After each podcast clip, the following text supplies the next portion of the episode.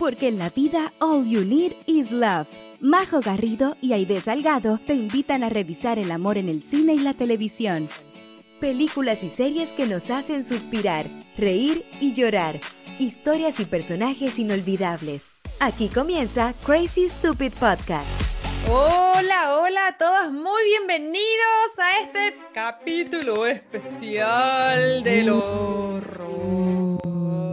Aide, ¿cómo estás, querida? Bien, aquí súper contenta también, otra semana más feliz. A pesar que debo reconocer que estoy súper cansada, porque a mí nomás hoy día se me ocurre ¿Mm? hacer, em- hacer sopaipillas.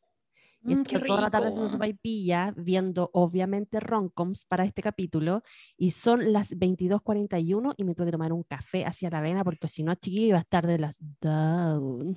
Ay, yo estoy tomándome una chelita a la avena. Muy bien, muy bien. Si algún día logramos subir este capítulo a YouTube, la, la gente va a ver que estoy con una cerveza gigante porque No es- se ve por no el se ve, a fondo. ver, ya no importa, pero, pero les cuento, pues igual no están escuchando, si nunca, de aquí a que subamos los capítulos a YouTube, ay, Mm, de da lo sí, mismo. Da lo Haga- mismo, igual. Hagamos Lo importante aquí es que nos escuchen. Sí, bueno, me estoy tomando una chelita y estoy desde un hotel, no estoy en mi casa, así que si escuchan algunos problemas técnicos, perdonen, no. em, esta semana estoy grabando on the road, así que nada, pues me dio risa porque estoy solita y, y pasé al supermercado y me quería comprar un copete, pero hay que que cuando vaya a los, a los, a los hoteles te asusto como abrir el, el, el, ¿cómo se llama? El minibar. El minibar porque sentí que te van a Sí, cobrar todo. te afilan con los precios, sí. Ya, pues entonces crucé, al frente del hotel había un, un supermercado, me compré una chela, pero las vendían todas con six pack, ¿cachai? Entonces, como que la única que vendían individual trae, pero demasiado, no sé cuántos, cuántos cc son, pero bueno, voy a andar meando sola ya, sí, pero bueno, igual vamos a estar felices en, el- en- en este capítulo especial de Halloween. eh, Salud, salud. Salud. Oye, Salud. ¿hiciste, hiciste empanada porque llovió? O sea, No, empanada, empanada que no, ves. eh, sopaipilla. sopaipilla. También yo le dije empanada temprano, no sé por qué, pero no, sopaipilla.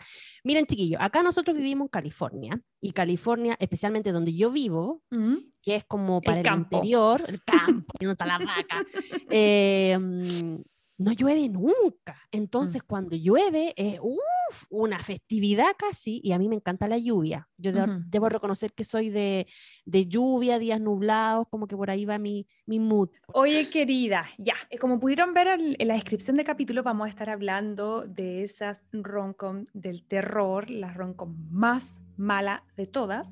Eh, pero antes de partir, queríamos con la idea, eh, como fanáticas de Friends, eh, dedicar este capítulo em, a una persona que guarda un, lugar muy importante en el corazón de todos los fanáticos y también de todo el elenco, em, que es el señor Gunther.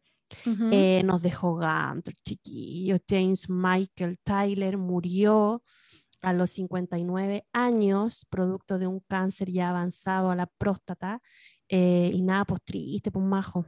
Mm, Sí, triste. sí, no, com- se comparte esta- esa tristeza. Yo creo que mucha de la gente que nos está escuchando también cuando se enteró de esta noticia hace algunos días atrás, probablemente también como que eh, se afectó. Em, siento que eh, se veía venir un poquitito para los, Sí. para los fanáticos que vieron el especial, Sí. eh, la reunión de HBO que, que juntó a todos los actores y donde todos esperamos que eh, Gunther fuera como mucho más protagonista. Sin embargo, nos dimos cuenta que solamente lo tuvieron a través de un video donde ya se veía deteriorado de salud y ahí básicamente nos contaron que, que él estaba batallando con un cáncer a la próstata, que lamentablemente perdió la batalla esta semana, pero eh, nosotros lo que queremos hacer es dedicarle este, este capítulo a- al actor y por supuesto tratar de recordar a Gunther, que siento que era un personaje que simboliza muchísimo este podcast en el sentido que era un enamorado del amor, pero más Era que nada un enamorado de Rachel. de Rachel Green, su eterno enamorado. A mí me encanta porque siempre estuvo ahí al pie del cañón, teniendo la mínima esperanza de que Rachel lo mirara con otros ojos, pero obviamente no, nu- nunca fue así y eso le daba un toque a la serie muy bueno. Es verdad, yo creo que si alguien que nunca, nunca perdió la esperanza eh, en el amor, era Gunter. temporada tras temporada.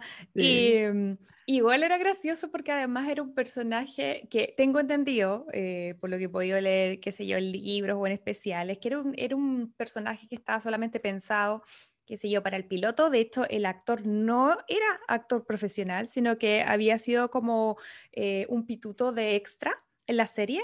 Em, y de hecho, en ese momento tenía ese look del pelo de colorado, que fue un look tan vistoso que básicamente lo tuvo que mantener por los próximos 10 años. Eh, y yo creo que todos eh, nos acordamos con harto cariño porque siento que no era un personaje malo, como que siento que si bien estuvo siempre enamorada de Rachel, no era, o sea, no era acosador. Era como no, y lo otro, ni siquiera para la friendzone servía. O sea, ni, ni, ahí alcanzaba a llegar el pobre, si era menos que eso.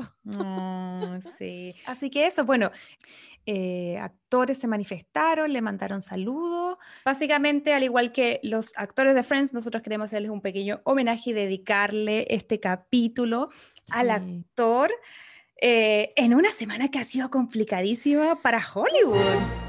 ¿Qué queréis que te diga? Eh, no solo por, por, por, lo que pasó con este actor, sino que porque hubo una tragedia súper heavy, em, que fue lo que pasó en el set de la película Rust. Sí, Alec Baldwin se vio ahí involucrado en esta tragedia, que en realidad es de las tragedias cinematográficas. Es la segunda vez que ocurre esto en Hollywood. Recordamos que la primera vez pasó algo similar en la película El Cuervo, con mm. el hijo de mm, Bruce Lee, Bruce Lee. Eh, y nada, pues chiquillo, Alec Baldwin estaba manejando una arma que supuestamente debería ser de utilería, no fue de utilería nunca, y se le disparó em, y por este motivo fallece la directora de fotografía de la película que estaban grabando mm.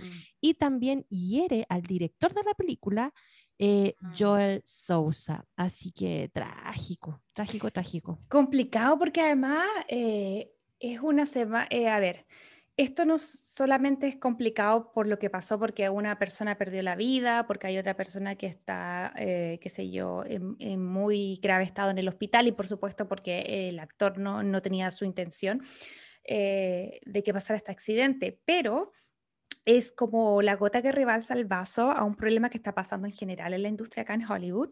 Mm. Eh, y es que tiene que ver con eh, las quejas que se han escuchado últimamente, sobre todo después de la pandemia, de cómo se está como sobretrabajando eh, y se está explotando un poquitito al, a, la gente, al personal.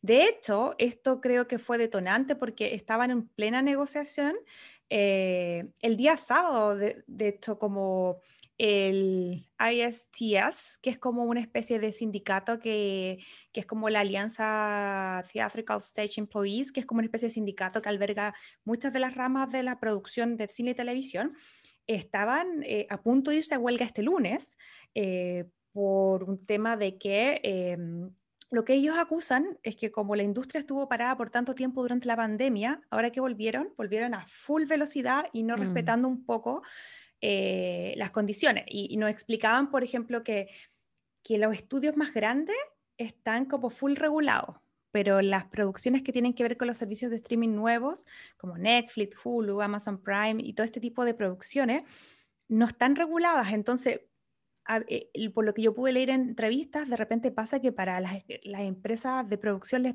parece más fácil pagar una multa, que sé yo, pagar 10 dólares por persona. Eh, que hacer para toda la producción almorzar. Entonces lo están haciendo trabajar sin parar, bajo malas condiciones y ahora con este accidente en realidad fue como como que rebalsó un poco la situación y, estuvo bien delicado porque la última vez que hicieron, ¿te acordáis de la última vez que hicieron la huelga de escritores fue para el 2007-2008? Donde se suspendieron los capítulos de Grey's Anatomy. Para allá iba, entonces yo siento que estuvimos a punto, a punto de, pasar por una especie de crisis de que si se tiraban todas estas producciones que encuentro que también súper justo que, que, que, se pelee por los derechos. De hecho, como profesional audiovisual, por supuesto que estoy ahí con eso. Em, pero un momento delicado para Hollywood, entonces ha sido una semana súper rara. Sí, de hecho, eh, en una entrevista, o sea, en un artículo que escribieron en, el CNN, decían de que la gente de la productora de esta película, donde ocurrió el accidente, ¿Mm? reconocieron que tuvieron dificultades ese día debido a la huelga, porque algunos miembros del departamento de cámara ¿Mm? eh, no trabajaron y, y no estaban trabajando. Entonces, como no estaban trabajando, casi siempre cuando tú filmas películas tienes varias cámaras al unísono grabando, pero esta vez había solamente una. Por eso no pudo haber registro del accidente porque justamente esa una que estaba funcionando no alcanzó a captar el momento. Sí, ¿no? Y, y, van a, con los días van a empezar a salir más antecedentes. Eh, al fin, a través de su, qué sé yo, de su staff de PR, eh, eh, Baldwin habló, obviamente está devastado con la situación, pero es complicado porque él además es productor ejecutivo de la película. Entonces, si bien me imagino, yo creo que tenemos todo claro que no era su intención lo que pasó, igual está a cargo de la producción y alguien ahí se equivocó, alguien ahí puso las balas, ¿sabes? Como de mm. verdad a una, mm, a una arma de prop que, que le dicen acá las armas como, como de fogueo falsa. Así que está recién abriéndose la investigación de saber quién, porque ahí alguien se equivocó. Obviamente la intención me imagino que no era la, eh, el resultado final, pero, pero en el fondo perdió una vida una persona y está muy grave otra. Así que nada, pues ojalá que las cosas se estén solucionando y lo que sí nosotros tenemos que ya dirigirnos a los que nos convoca, eh, que es... Las películas. Sí, las películas del terror, pero me risa que nos planteamos este capítulo. Yo creo que llevamos como la mitad del capítulo y todavía no sabemos qué estamos haciendo, porque es como, no, nos dijimos ya, películas del terror que tengan romance, no, películas que sean malas que sean del terror, no, pero que, y ahí estamos, ahí estamos, todavía no sabemos qué va a salir de este especial. Sí, pero yo, pero yo creo que ya tenemos claro de que en realidad queremos contar un poco de estas películas malas que la crítica ha dicho, no, son pésimas, y que nos parecen a nosotros también o a la gente que nos escucha. Sí, eso es súper importante porque, claro, nos pusimos a investigar, nos dimos la tarea, no sé cómo te fue a ti, Aide, pero creo que de todas las semanas que llevamos haciendo este podcast, esta semana eh, fue para mí la más compleja porque era como sentarse a ver películas que yo creo que no son las mejores exponentes del género. Entonces fue a momentos un poquito tedioso, pero por otro lado también me sorprendió. Y aquí es donde quiero hacer hincapié en, que ahí dijimos, ¿sabéis qué más? Eh, preguntémosle a la gente, porque una cosa es lo que la crítica te diga, así como esta es una mala película, eh, por distintas razones, y otra cosa es lo que le parece al público objetivo, que son básicamente quienes escuchan este podcast y nosotras mismas, que somos fanáticas de la romcom también. Y yo tuve distintas sensaciones con las películas que vamos a revisar ahora, que las sacamos todas de una lista de como las las peores romcoms de la historia. Sin embargo, no sé si todas nos parecieron tan malas y sobre todo si al público les parecieron todas tan malas. Así que yo creo que va a ser interesante. y, no olvidemos que en gustos chiquillos no hay nada escrito. O sea, para alguien que una película diga, no, esto es malísimo, para otro le puede gustar y está súper bien. Depende de cómo a uno le afecte también la historia, los personajes, todas esas cosas. Sí, así que queríamos dejar eso en claro porque eh, estuvimos subiendo como, o subimos un reel tratando de preguntarle a ustedes qué les parecía.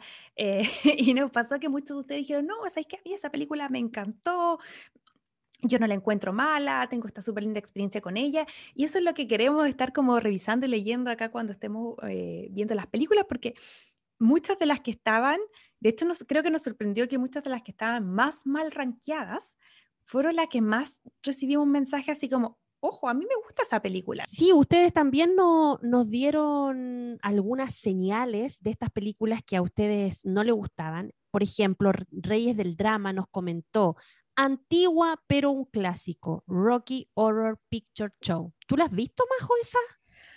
La verdad, la verdad que solamente la googleé cuando nos llegó yo este también, yo también. Eh, no, no había escuchado hablar de ella, Rocky Horror Picture Show. Por lo que pude ver, al parecer era como una obra de teatro muy famosa que estuvo en Broadway y que en el, 70, en el 1975 llegó a la pantalla protagonizada por Susan Sarandon. Siento yo que yo este tipo de película y como que no me gusta mucho verlas porque yo soy muy asquienta y como que siento que en estas películas hay como mucho monstruo, sangre, pegoteo, entonces como que no soy muy dada a verlas. ¿Tú, ¿Tú has visto esta película? Yo vi el tráiler, obviamente, para comentarlo acá, porque cuando leí esto yo dije, uy, no me suena ni en pelea de perro esta cuestión. Pero vi el tráiler y nada, ¿sabéis que me dio como una sensación de que era Jesucristo Superstar? Pero en versión así como horror. no sé si estaré en lo correcto, ese fue el feeling que sentí. Sí, yo creo, pues si era una obra de teatro. Ahora, para la gente que le gusta como mucho más las cosas como media freaky, es como un clásico. De hecho, estaba mirando que ahora, esta semana, porque acá estamos, eh, eh, estamos a puertas, pasado mañana, es Halloween, eh, pese a que ya vamos a estar celebrando a partir de mañana, yo creo, y, hemos ya, ya, todo octubre con actividades. Vi que en varios cines la estaban proyectando, es como un clásico de esta época. Sí, creo que esta se, se, se, proyecta mucho en estos cines que uno va en los autos hoy, de mía. Sí, puede, ser. Y también en el Cine Espía, que es una actividad muy entretenida, que este año no, no, no pude ir, pero es una actividad que se hace todo el verano aquí en LA, donde proyectan películas al aire libre pero lo spooky o lo tenebroso de esa situación es que la hacen en un parque que para poder llegar desde el estacionamiento de los autos hasta donde están proyectando hay que pasar por un cementerio. Ay, no. Ay, yo, no, he ido a conciertos ahí, no he ido a ver películas, pero que a mí me da, yo, mira, igual va lleno de gente, pero igual tenés que pasar así como por un cementerio. ¿Has ido de noche a un cementerio? No, nunca. No, yo tampoco, se me hace. se me hace, se yo, me hace. Yo, con esa vaina no bailo, no, no, chao, pase. yo, ¿sabéis qué? Yo, mira, ayer, no sé, soy como, soy como spooky curiosa, como que me mato de miedo, no veo el terror por mucho tiempo, porque de las ansiosas y después de la... Mira, ahora estoy, por ejemplo, quedándome sola en un hotel eh, y justo estaba como haciendo zapping en la tele y, vi como una película que no me acuerdo cómo se llamaba, pero era muy de la onda del resplandor. Era una película de Halloween que era como de una mina que estaba sola en un hotel y llegaban y yo así como... Me muero. Entonces yo por eso como que no veo mucho porque después pienso, la ridícula, pienso que todo me va a pasar. ¿Qué hay pensando? Claro, yo igual siento voces, siento presencia, no, chao, no pasa. No, pero, pero siento que desde que estoy acá, como que no puedo evitarlo, porque cuando veis como un cabro chico, no te pasa a ti como con tu hijo, que veis un niñito de 5 o 6 años más valiente que tú, ¿cachai? Como eh, cuando he ido a las actividades de Universal o de otras cosas que hacen acá, como Horror Night, donde son estas actividades para asustar, porque si hay un lugar para venir a, pasar Halloween, chiquillos, es LA. A todas las chiquillas le digo en general. Donde acá eh, Halloween tiene el tinte de Hollywood, entonces uno puede ir a los estudios, todos hacen actividades, Warner Bros., Universal, eh, hay casas embrujadas, un montón de cosas. Entonces, yo más que ir a la real casa embrujada, porque se me hace, me gusta ir como al show, me gusta ir como, no sé, pues a Universal donde sé que hay un actor vestido de zombie que me va a asustar. Entonces, ahí está como que los últimos años poco curiosa, como que me asusta pero me gusta y, como que voy y no sé, igual no sé, yo no, yo, yo, no podría ir a esas cosas porque yo me asustaba con la monga en Fantasyland tía, pues, o sea, esa estupidez yo te juro que vivía así como, no, ¿qué dónde va a aparecer? Esa cuestión como del suspenso es lo que a mí me Mira, Aide, sé que tenemos la misma edad, pero yo iba a la pirámide, no iba a la monga. Así que yo creo que yo fui después que tú. Pero tenemos la misma edad. Que la monga, ¿Pero fuiste la monga alguna vez? Es que sí, cuando Aide se llamaba la pirámide con nosotras. ¿En serio? En los 80 se llamaba La Monga. No, pero es que yo no fui en los 80, yo fui en los 2000. La Fantasylandia, si yo era ya, de la pues ahí se llamaba La. Pirámide, po. Era como una princesa y salía, era la sí, misma y que se transformaba en Sí, que estaba en una reja y empezaba a hacer así. Sí, sí. ya. Ah, se llamaba La Pirámide. Sí, y yo sé, pero todo el mundo le dice La ah. Monga porque en los 80 parece que se llama así. Mi mamá le dice así también. Ah, mira, mira, qué interesante saber eso. Yo decía, la idea es más vieja que yo, pues dije, no, pues si estuvo cumpleaños, cumple lo mismo año que yo. No, pues tenemos la misma edad. Sí. Así que ahí te la dejo, pero, pero oye, ¿sabéis qué? Yo creo que deberíamos juntar valor y si la otra, el otro año está como menos pandémico, vamos, porque yo era igual que tú. Y a mí la Barbie, mi amiga, otra amiga chilena que vive acá, me mm, los primeros años como me llevó full obligada, así como ya, vamos, vamos, vamos. Y sabéis que porque estuve ahí lo pasé bien. Hay una cosa catársica, catársica, no, catar, ah, ¿cómo se dice? Catársica, no, no es catársica. Ay, ¿cuál es la palabra? Eh, bueno, en fin, como que uno como que suelta cuando grita. Hay una cosa que... Ah, sí, sí, sí, sí. Mm. Yo te digo, cuando fui a, a Universal Studios... ¿Y gritaste mucho? Sí, porque fui a grabar para eh, mi canal que se llama Chile en California, que es un, un, canal de YouTube de viajes, y quería mostrar la experiencia de venir a las, estas, estas como noches del horror de Universal. ¿Sabéis que me divertí? Porque iba súper muerta de miedo, pero una vez que ya agarré, cuando, cuando ya en verdad ¿cachai? Que son actores que no te van a hacer nada, que probablemente no están ni ahí ni siquiera como acercarse tanto porque están como aburridos. Imagínate lo que es ser para ellos estar, ¡bu! ¡bu! ¡bu! como ocho horas al día. Eh, le, le, agarré la, el gustito y de hecho después ya ni me asustaban. Porque ese es el secreto. Cuando ustedes van bien valientes a estos parques y se acercan a los monos feos, así como a los zombies, a los vampiros, no te asustan. Les gusta como a los que andan desprevenidos, a los que andan pollo. Mm. Entonces cuando tú te acercas a ellos no te pescan. Cuando, cuando, me habláis de esto, se me viene a la mente la escena de Amélie, que también es una de mis películas favoritas, mm. en donde ella va como a donde trabajaba el, el, el tipo que le ah, gustaba sí, y él la asustaba y se le ponía como a decir en el cuello y ella lo gozaba tanto, como que se me vino así esa imagen a la cabeza. Sí, no, pues ya estando acá después de varios años, tú te das cuenta, no sé, pues yo tengo algunos conocidos que son como actores o bailarines y tú cachai que de repente es como cuando uno, no sé, pues para Navidad eh, trabaja como en apoyo de ventas en el mall. La mitad de los actores que no están como con trabajo fijo, con cosas así, durante la época de, de, Halloween se van a trabajar en los parques, porque igual en el fondo es un súper buen ingreso mientras están haciendo casting y oh. cosas. Entonces, en realidad, quién sabe, tal vez el próximo zombie podría ser el próximo. ¿Te imaginas que vaya y que sea Milo el, zombie que esté ahí? No, muero. Ay, de tú todo piensas que eres Milo, pero ¿por qué? Eh, ¿Por qué no lo decretas? Yo creo que de aquí a fin de año me voy a encontrar. ¿Cuál es el apellido Milo? ¿Cuánto? Milo Ventimiglia. El que es de This Sí, eh, sí eh, decrétalo, pues mujer, estoy segura, porque yo estamos hablando de cualquier cosa de la inmortalidad del cangrejo y, la idea. Es que yo, es que, no lo quiero, es que no lo quiero decretar porque está soltero. Me encanta idea, lo positiva. Eh, ¿Qué eres? Estás soltero, mujer, y yo no estoy soltera, desgraciadamente. ya, bueno, solo por eso lo vamos a decretar entonces. Oye, querida, ya, pero mira, de nuevo, nuevamente nos fuimos por las ramas. Eh, bueno, Vamos ya, lo que nos convoca. Para que entiendan un poco por qué la euforia y por qué nos gusta esta fiesta, porque acá en verdad es bien entretenido. Así sí. que quisimos poner eso eh, eh, en este podcast y tratar de mostrar todo el espíritu de Halloween en las romcoms y averiguar básicamente cuáles se podían llevar el título de romcom del terror. Así que eso es lo que vamos a hacer en nuestra siguiente sección el resumen de mi mejor amiga. Bueno, eh, la crítica tiene su opinión. Nosotras tenemos nuestra propia opinión. Pero vamos a empezar, chiquillos, con la de la crítica. Y la primera que salió en la lista cuando uh -huh. buscamos fue Jiggly. Chan, ¿había escuchado Jiggly antes de esto? No, de verdad que no. Yo tampoco, ni en pelea de perro. En algún momento me imaginé que era otra, que, que era una de la J-Lo con George Clooney, que se llamaba Un romance peligroso, que yo me acuerdo haberla ido a ver al cine cuando tenía 14 años y que era tan fome que me acuerdo con mi amiga terminamos como tirándonos cabritas, después nos fuimos como a, a, hacia adelante, hacia la pantalla y bailábamos porque éramos nosotras seis y como dos personas en el cine. No te creo. Que eran otra gente joven también aburrida que se paró y se fue. Entonces, como que tengo ese recuerdo y pensé, dije, ah, esta debe ser. Y nada que ver, po. Esta es una con eh, Ben Affleck y J-Lo. Es que eso es lo más divertido, porque esta es la película, chiquillos, escuchen, que da el inicio al romance de la última década. Uh -huh. que es el romance entre Jennifer López y el buen Affleck. Cuando anunciaron hace poquito que habían vuelto después de 17 años, uh -huh. que la embarra. Sí, que la embarrada, todos saltamos de emoción igual, porque una pareja icónica.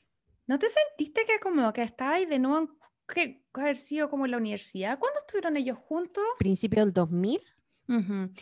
Oye, cuéntame, antes de seguir como hablando de esto, cuéntale a la gente de qué se trata la película, porque yo no la había escuchado en ninguna parte y me imagino que muchos de ustedes tampoco. Mira, la película se trata de un gángster que uh -huh. supuestamente es Ben Affleck y que le mandan a hacer una misión y esta misión consistía en que tenía que raptar al hijo de alguien. pero como no le tenían mucha confianza a él, en que podía hacer bien este trabajo, le ponen como a una mm, vigilante, por así decirlo, para que se asesio- a- eh, asegure de que haga bien su trabajo y ella eh, de nombre Ricky y ella es la Jennifer López. Entonces ahí obviamente ellos comienzan como con una relación de, de jefe a subordinado, pero al final obviamente se terminan enamorando y nada, pues, ahí se las voy a dejar para ver si los dejo tentados para que la vean. Yo creo que nadie la va a ver ahí si ya estamos diciendo que es mala. Bueno, pero esta, esta película está en la lista de una de las más malas de tanto de guion, de química de personaje. Y eso es lo raro de química de personaje. Es como, ¿what? Nosotros estuvimos revisando y, y dentro de la, de la descripción de las críticas en IMDb sale que como la crítica le puso que había mala química entre ambos. Y nosotros con la idea así como, ¿what?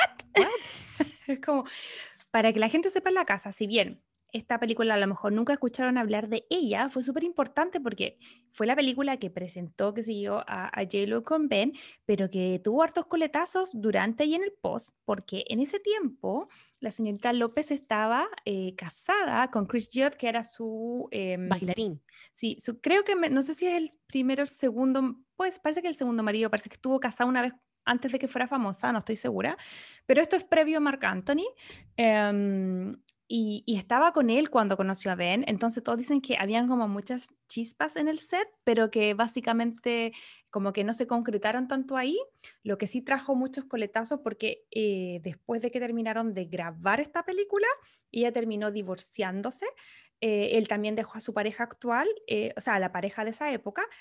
Eh, y esta película salió como un año más tarde, entonces cuando la película sale fue un boom porque ellos ya estaban juntos, ya los había pillado la prensa y yo me acuerdo que hasta los videos de la J-Lo salían, po. Sí, salió en un video de la J-Lo ahí haciendo eh, un cameo Ben Affleck. po. Sí, po. Pero eh, para los que no tienen tan claro como el cronograma de esta relación, la- los, a ver, las, eh, el relato oficial es que eh, luego de un par de años, que donde hasta anillo hubo, porque Sí. el, señor Bell le había entregado la roca a la señorita López. Sí. Em, al parecer se estresaron mucho, mucho, mucho con el tema del matrimonio. Como que yo leí y, y escuché en algunas entrevistas donde ellos dijeron que en algún momento el asedio de la prensa era tan, tan grande que ya estaban planeando hacer una boda falsa para despistar, o sea, anda, realizar una boda falsa, contratar actores, pagar catering, pagar invitados, como para hacer un voladero de luces y que la prensa se fuera para allá y ellos casarse como súper eh, la íntima sin nadie. Em, y cuando, cuando ya se dieron cuenta como esto es ridículo, como que no podemos tener una vida juntos, la versión como media oficial es que, que el asedio de la prensa fue tan grande que, que les impidió seguir. Dicen también que el fracaso de esta película eh, tampoco les cayó muy bien al ego de los dos, por, por lo que decíamos, imagínate en esa época.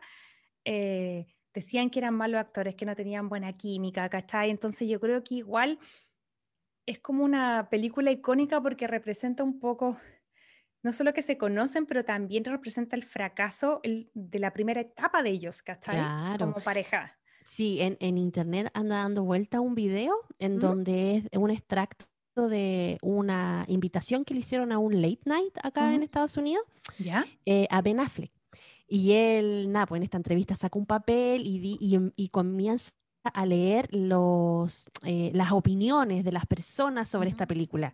Y nada, lo hacían polvo, lo hacían polvo en las opiniones, porque yo creo que a nadie le gustó, si a to- todo el mundo encontró mala la peli. Qué difícil, qué heavy. Bueno, estamos hablando de que en la misma época eh, donde la prensa era tan dura que, bueno, hasta, no sé, pues no solo acá en Hollywood, en Europa le costó la vida a la princesa Diana, era un tipo de asedio, lo hemos visto también en los documentales como los de, los de Britney Spears, ahora los que salió hace poquito, el de la mm, Brittany Murphy, donde era una época en que la prensa era ruda, ruda, ruda con respecto a la intromisión en la vida personal. Entonces yo creo que por ahí les Sí. pasa un poco la cuenta.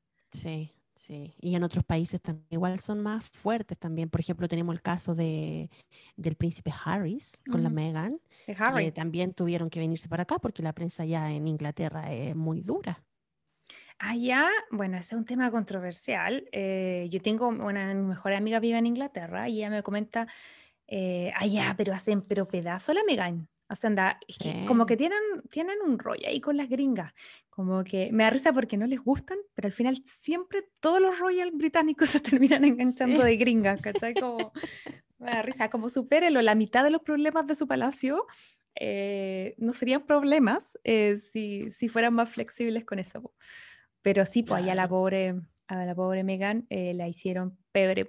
Pero bueno, ahora se vinieron para acá, pues son, están viviendo acá en Mendocito, así que están ahí un poquitito más al norte de la Somos vecinos. sí, ah, como a tres horas, pero... Están en California, cuenta como vecino. Y bueno, eh, ¿cómo se llama? Eh, Lilibet Diana nació eh, en tierras californianas, así que es una California girl.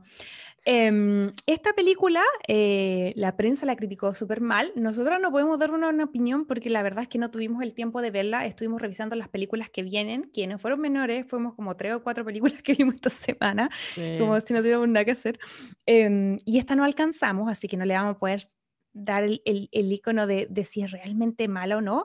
Desde nuestra perspectiva, creo que merece el salvavidas porque buena o mala, aún 17 años más tarde eh, tiene coletazos, aún estamos disfrutando del chismeo y, de seguir la vida de J-Lo y de, y de Ben. Así que yo creo que yo, por lo menos desde mi perspectiva, yo esta le, doy un salvavidas y la saco, no la dejo del terror, porque siento que si sirvió para hacer Benifer, vale la pena, ¿o no?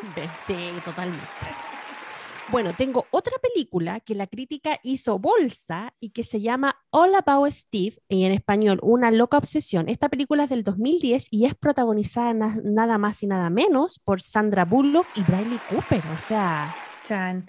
Esta película yo no la había visto porque para los que saben, eh, em, cuando yo no era tan deconstruida, había... Deconstruida.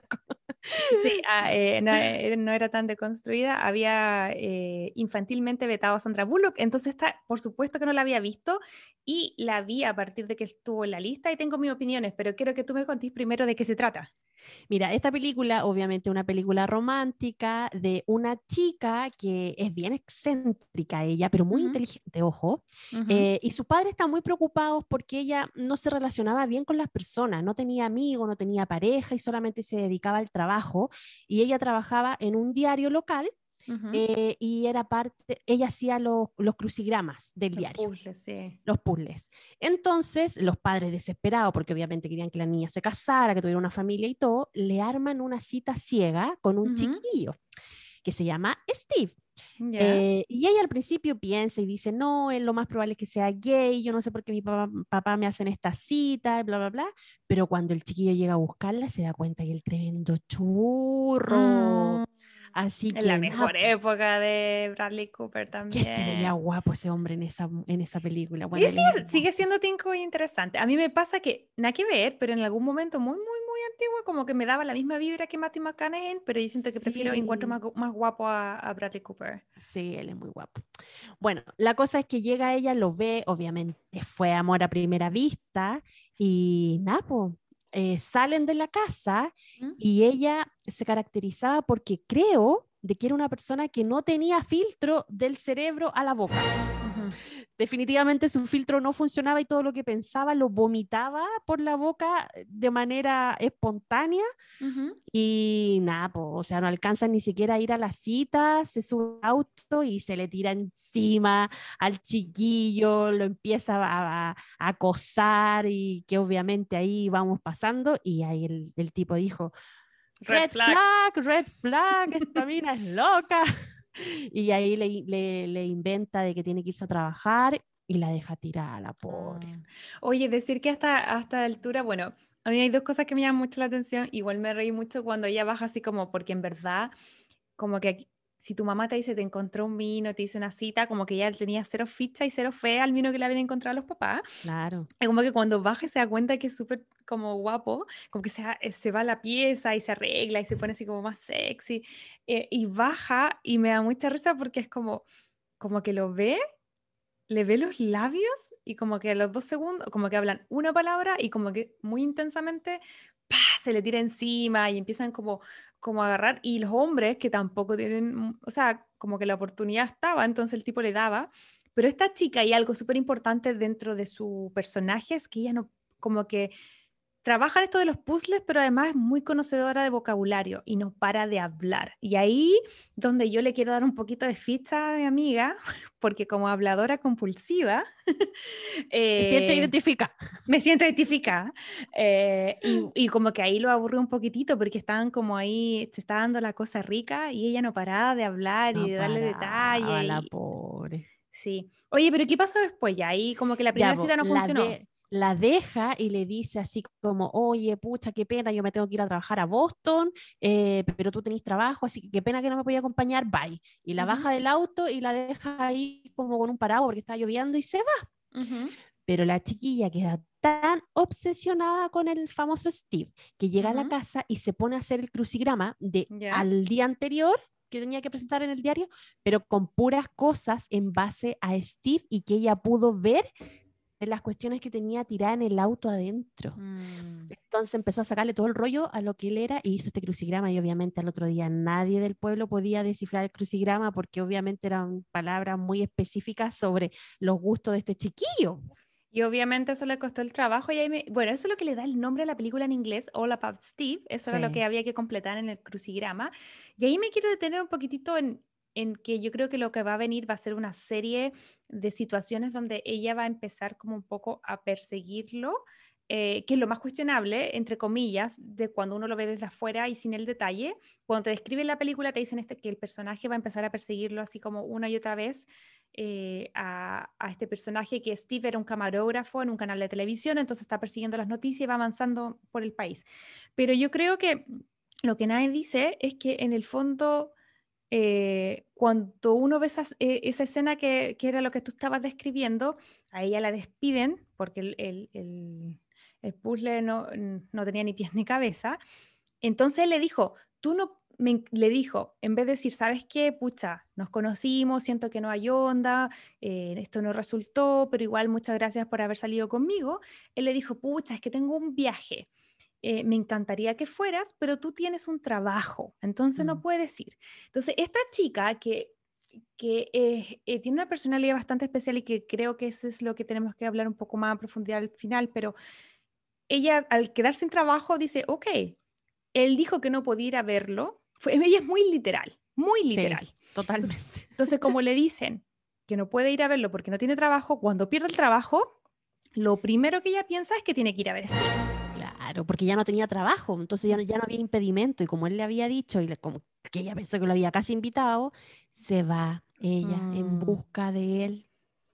Y nada, pues recorre. Eh, ellos vivían como, porque él, él se había ido a Boston. Y es que mira, yo, yo vi, no, lo que yo vi fue que la historia decía que estaban en Sacramento, pero eso estaba grabado en ah. Downtown LA. Donde yo reconocí como calles perfectas, así como sé perfectamente dónde estaban, tan cerca del ayuntamiento grabando. Y el bus es naranjo. Hay un pues bus que muestran es naranjo y esos son los buses de... o sea, las calles son las que están alrededor del ayuntamiento y también, que es como la municipalidad, y también mm. cerca del edificio de migración. Por eso las la, cacho perfecto, porque cuando ha ido a hacer ahí trámite, entonces, claro, en el LA, pero en la ficción lo que hace ella es que se van cambiando y, hay varias noticias y son...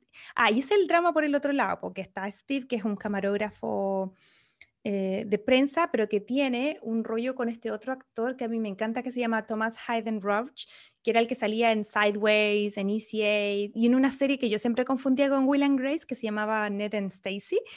Y él hace el, personaje de un periodista, que es como, y ahí yo también creo que como periodista, pucha que he visto a esos tipos de personajes. ahí. Era un periodista súper ególatra. Entonces, ¿por qué les menciono esto? Porque va a ser fundamental en el sentido de que ellos van a ir persiguiendo distintas noticias que siempre eran noticias entre comillas como noticias B, ¿cachai? Como noticias raras, noticias no importantes. Siempre los periodistas quieren cubrir cosas como golpes noticiosos importantes y ellos estaban como cubriendo, no sé, como que un caballo se había muerto en un pueblo. Eh, después cubrían una que, una, una guaguita había nacido con tres como tres piernas y como que un papá quería operarlo y dejarlo con dos y el otro quería dejarle las tres, entonces había un debate, así, eran como noticias así. Entonces, esas son las que ella va a irlos persiguiendo y que me parece que son en, en Tucson, en Oklahoma.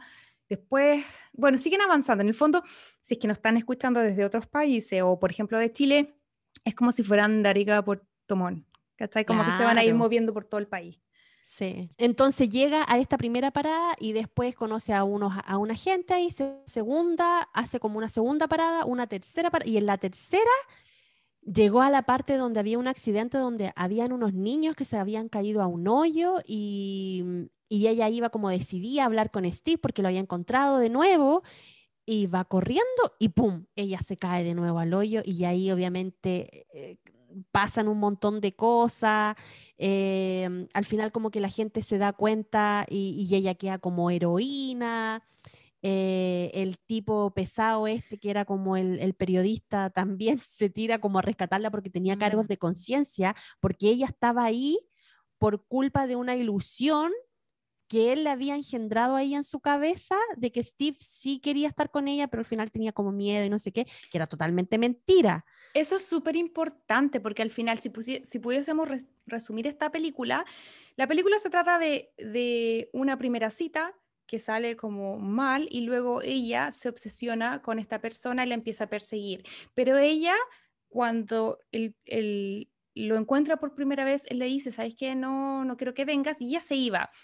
Pero ahí maliciosamente, el periodista, que era este personaje interpretado por Thomas Hayden eh, Crush, eh, un poco como en venganza porque tenía como bad blood, le dicen los, los gringos, como que le tenía sangre en el ojo mm. al, al, personaje del camarógrafo que era mm, Bradley Cooper, como que intencionalmente la empieza a ella a mandarle mensajes y le, no, si en verdad, como que le cierra el ojo por detrás y dice, no, si en verdad se está haciendo el difícil, pero sí te quiere ver. Entonces al final es súper maldadoso porque si bien a ella se le presenta como una stalker básicamente, no es tan así, porque ella en el fondo, claro, malentendió algo, pero luego fue víctima de la manipulación de otros, porque ella eh, era una persona súper buena, pero que no tenía tanta em, destreza en, reconocer como las intenciones de la gente, y por eso le era súper fácil que la engañara. Sí, era súper eh, naif, por así decirlo, como, como su, pensamiento. Y me daba risa porque dentro de la, de la película te la catalogaban como una persona muy hyper, que se llama así como muy así como arriba, eh, que hablaba, que hablaba, que hablaba, que hablaba, y como que no paraba nunca. Em, y nada, pues al final, esta película está en la lista de las más malas, pero a mi parecer eh, igual hay cosas que me gustan y que me llaman la atención, como por ejemplo, em, lo que te deja la película es que si tú te sientes diferente a los demás, tú no tienes que cambiar por sentirte diferente y a lo mejor los demás tampoco. Eh, tienes que ser como eres y en algún momento vas a encontrar a tu grupo o a tu sector de personas donde, donde te vayas a sentir cómodo.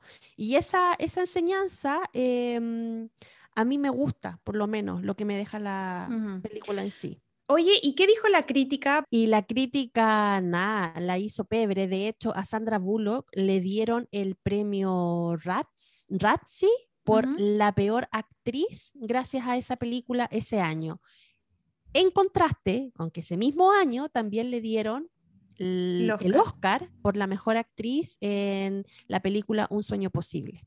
Mm. Entonces, al final, después que yo vi esta película dije, ¿realmente fue mala actriz? ¿O fue tan buena actriz que generó como este un poquito de ratch con la gente que veía la película? Mm. No, mira, yo creo, y aquí me quiero como, como meter en, en, una opinión que siento que, que, no va solamente por esta película, sino que en general. Siento que la crítica le exige demasiado a un género que lo que pretende es entretener. Mm. Entonces, claro, si uno pone esta película eh, en el pedestal de, no sé, pues la ponía al lado, qué sé yo, de un Nomaland, de Dune, que salió ahora, la ponía al lado de Game of Thrones, por supuesto que una película mala, penca, que se puede ver, qué sé yo, como como de bajo presupuesto, que se puede ver como, como que la historia no está tan bien. Pero yo siento que es injusto muchas veces cómo se le trata a este género porque eh, la película no es la mejor rom-com que he visto, pero siento que no es mala. De hecho, incluso tuvimos súper buen feedback eh, cuando, cuando subimos el, el real a redes sociales, que si no saben cuál es, es Crazy Stupid Podcast en Instagram y en TikTok. Ahí estamos siempre subiendo encuestas e informaciones. Y las subimos y nos llegaron comentarios así como, oye, ¿sabéis que a mí me gusta esa película? En verdad a mí no me pasó eso, me sentí identificada como con la, con la Mary, que es el personaje de la Sandra Bullock. Sí, la Tami del podcast eh, nos dice, hola chiquilla, yo sé que son malas, pero le tengo cariño especial a La Cosa Más Dulce, que es una película que vamos a estar comentando más adelante, y la escena de la canción de Armagedón y el personaje de Sandra Bullock en All About Steve, la amo mucho a ella y sus botas rojas. Oh, la Tami del podcast que nosotros tenemos que decir, nosotros somos full amigas, así que cuando vimos este mensaje estábamos de la emocionada, así como, ¡ah, la Tami! Eh, y mm, me dio risa porque no solo ella, sino que más gente estuvo posteando. Em, y es verdad, porque en el fondo eh, la crítica lo que decía es que era una muy mala actuación de Sandra Bullock, que el personaje era muy malo y em, se hace mucho, mucho eh, una crítica en general y sobre todo desde ahora, desde la mirada como más, eh, como más postmoderna, un poco más feminista y un poco más empoderada, que comparto esa visión, pero se le critica mucho de que, eh, que, se, que la comedia romántica en general romantiza el ser stalker, el como seguir y seguir y seguir. Entonces yo siento que mucha gente que tal vez no ha visto como en detalle la película, eh, se puede impresionar por eso. De hecho, todas las reviews que yo leí tenían que ver con que no, que les cargaba la relación como insistente que tenía el personaje de Mary. Y yo entré con harto prejuicio a ver esta película, debo admitir, porque me leí la... ¿Las eh, críticas primero? Las críticas primero y después la vi. Em, y me pasó una sensación de que, que, al igual que como decía Tami, a mí me pasó algo súper distinto cuando la vi y sentí que, que esta película es es muy adorable en el sentido de que nos muestra un, personaje muy distinto al común de las comedias románticas. Mary, y aquí donde yo siento que tal vez es el error, que yo creo que tiene que ver con la época, que a Mary todo el rato se nos cuenta y se nos habla de que ella no es normal, que ella está en busca de la normalidad. De hecho, ella dice una frase clave que dice, Steve era mi ticket a la normalidad. Cuando está abajo en el, en el, hoyo que se cayó y está como con la niña sorda y hablan en lenguaje de señas, y ella le dice, pero ¿por qué quieres ser normal? Entonces, nunca la película te dice, ¿qué tiene Mary? No te, no te dice, mira, tienes tal diagnóstico. Entonces, al final siento que en esa falta de claridad, es difícil entender em, cómo tomar ese personaje, porque a lo mejor alguien puede decir, mira, la dejaron como tonta o como loca, ¿cachai? De hecho, la, la traducción al español es una loca obsesión. Y nosotros no sabemos cuál es el, el, el, diagnóstico de Mary y solamente sabemos que ella se autonombra que no es normal. Entonces yo creo que una de las fallas que yo le veo a esta película el no tener claridad en eso, porque el personaje en sí es bellísimo, es una persona súper em, bondadosa, súper clara, muy inteligente. Demasiado. Yo soy una persona, yo soy obsessive compulsive, que, diagnosticada profesionalmente como por mi psicólogo como obsessive compulsive, tengo varios talks y cosas así, entonces como que empatizo demasiado con ella en el sentido de que eso puede ser un superpoder cuando uno lo encausa bien, eh, o tal vez un, un estigma o una cruz que uno arrastra cuando uno no, está mucho en control. Entonces yo siento que esta película igual nos habla de eso, porque al principio nos cuenta como esta, esta tipa hablaba mucho, mucho, mucho y, como que agotaba a la gente. Sin embargo, era esa misma intensidad la que, es, la que hace que ella, que ella sola se rescate, porque le pasa un accidente muy parecido a lo de los mineros eh, que lo que pasó en Chile, bueno, ya se cae un socavón de una forma muy por andar detrás de Steve, se cae sin querer, y, pero gracias a que se cae, logran descubrir, descubrir que, que previo a eso se habían caído unos niñitos que habían rescatado, pero se había quedado una chica sordo, una niñita sordomuda y ella lo logra un poco rescatar. Pero básicamente, si cualquier otra persona siento que cualquier otra persona, entre comillas, más normal, eh, se habría dado por vencido o tal vez no habría tenido la inteligencia ni, la capacidad de enfoque, de solución de problemas como lo tenía Mary.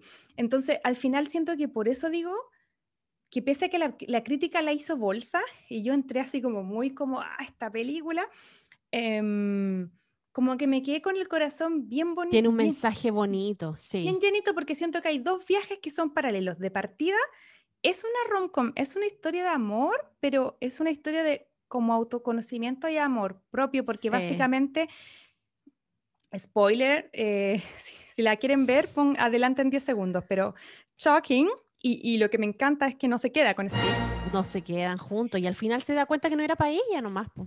Sí, pero es que más, sí, no se da cuenta que no es para ella, pero me gustan los dos viajes, porque siento que hay una parte muy bonita donde ella va conociendo una serie de personajes en el camino por Estados Unidos y todos son un poco como, como relegados de la sociedad, todos son como Ujú. tildados entre comillas como de medios extraños y que tienen como gusto y cosas distintas, donde con ella con quien personajes con el que va con ella va conectando muy bien. Hay una chica que conoce que está apoyando que en, eh, cuando estaba la guaguita que tenía tres piernas, hay un activista que quiere que se quede con las tres piernas, em, y ahí también conoce a otro chico que no recuerdo su nombre, pero que es el que la ayuda, y la, la- la ayuda a manejar, y que siento que con él dan un atisbo que podría llegar a generar algo romántico con él en el futuro, porque era una persona muy parecida a él, que, a ella que conectaba mucho con ella. Sí. Pero este personaje le dice al periodista cuando está la embarrada y la Mary está en el hoyo y está lleno de cámaras, está lleno de cámaras, pero por otro lado también está lleno de gente. sí. Entonces están peleando y hay una reja, que es muy simbólico, casi como el muro en este, en este caso acá en Estados Unidos. Y, ella le- y el tipo le dice al periodista que siempre tuvo aires de grandeza, que solo quería reconocimiento, que solo quería las cámaras, él le dice, mira, tú hiciste todo este show, que era como los periodistas y todo. Dijo, pero Mary, Mary trajo toda esta gente y mostraban una muy parecido, insisto, a lo que pasó con los mineros cuando llegaron todas las familias y los amigos como al campamento en la mina San José. Ahí también llega mucha gente a apoyar y a buscar que la rescaten a Mary. Entonces al final el mensaje es, es como hacer único y a que el resto, aquí yo creo que van dos mensajes desde mi punto de vista, dos viajes, que, el re- que, las, que te muestra como la sociedad nos trata como de, de hacer que seamos todos muy iguales y cualquier cosa De que escape encasillar, de encasillar en un estilo, claro. cualquier cosa que escape la normal lo, lo- lo- lo tildamos de anormal, de loco, de lo que sea, que son términos también muy cuestionables, eh, que no, obede- no obedecen necesariamente un diagnóstico. Y eh, que ella, por otro lado, aprendió a que, eh, que no tenía que ser, entre comillas, igual al resto y que lo, que lo, lo más lindo de ella era ser ella misma. Entonces, de hecho, Steve le dice, nunca cambies por nadie. Entonces, al Sí. final, como que siento que esta película, claro, tiene, hemos hablado de las cosas lindas, tiene, tiene sus cosas, yo las anoté acá porque puse cosas buenas y cosas malas. Cosas malas, igual tiene sus chistes así que no han pasado yo creo el filtro, porque como ella era como muy así como, eh, de- como que no tenía tanto fil- filtro, hablaba nomás como que hay chistes de violación, que como que se ríen un poco de cuando el camionero le ofrece llevarla, como que hacen chistes de oye no me vaya a violar, ah, eh, hacen chistes de mm, como mm, cuando están en la cosa de la, de la guaguita con tres piernas, hay un chico que dice que le cortaron el pene y como que hacen un poco un chiste por ahí también. Eh, lo otro que me llama mucho la atención es que hay muy de las películas de esa época, era, estaba tan normalizado como las tocas de potito. ¿Verdad que el tipo le Yo dije, por eso le gusta la Tami. palmazo? Y dije, por eso le gusta la Tami esta película. no, pero ella dijo que le gustaba porque se identificaba con el personaje y que amaba las botitas rojas que tiene la, la, la Mary. Que ojo.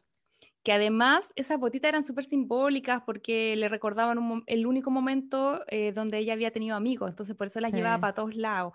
Entonces está llena de, de pequeñas cositas eh, buenas y malas, pero Oye, y yo me di cuenta también de una muy buena cosita que aplica muy bien a este tiempo ¿Mm? y que en algún momento cuando ella está en su dormitorio y la mamá entra, muestran un cuadro que dice Black Power.